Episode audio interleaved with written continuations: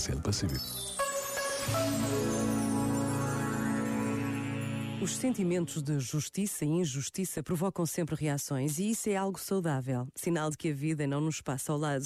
Mas é importante perceber se a minha reação está centrada na minha pessoa ou se, pelo contrário, sou capaz de ser sensível à realidade dos outros. E esta consciência pode e deve provocar um movimento de saída de nós próprios, uma renovada capacidade de ir ao encontro do outro.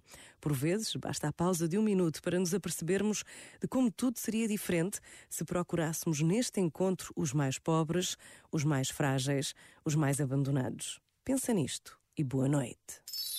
Este momento está disponível em podcast no site e na app da RFM. RFM. RFM.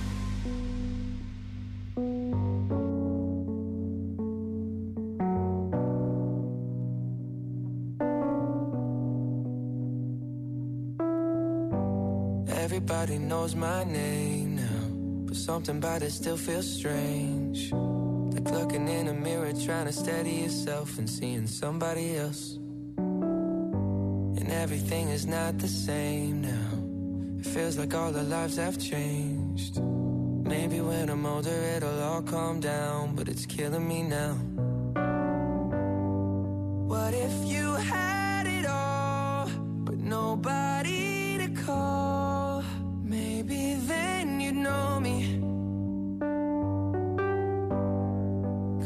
I've had everything, but no one's listening. And that's just f***ing lonely.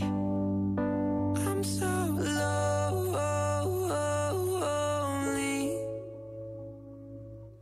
Lonely.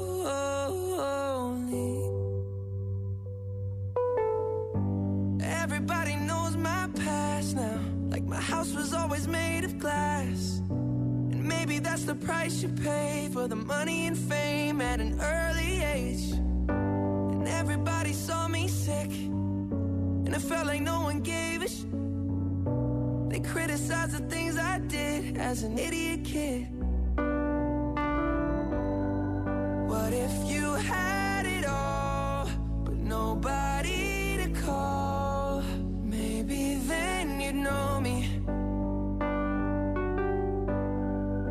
Cause I've had everything, but no one's listening. And that's just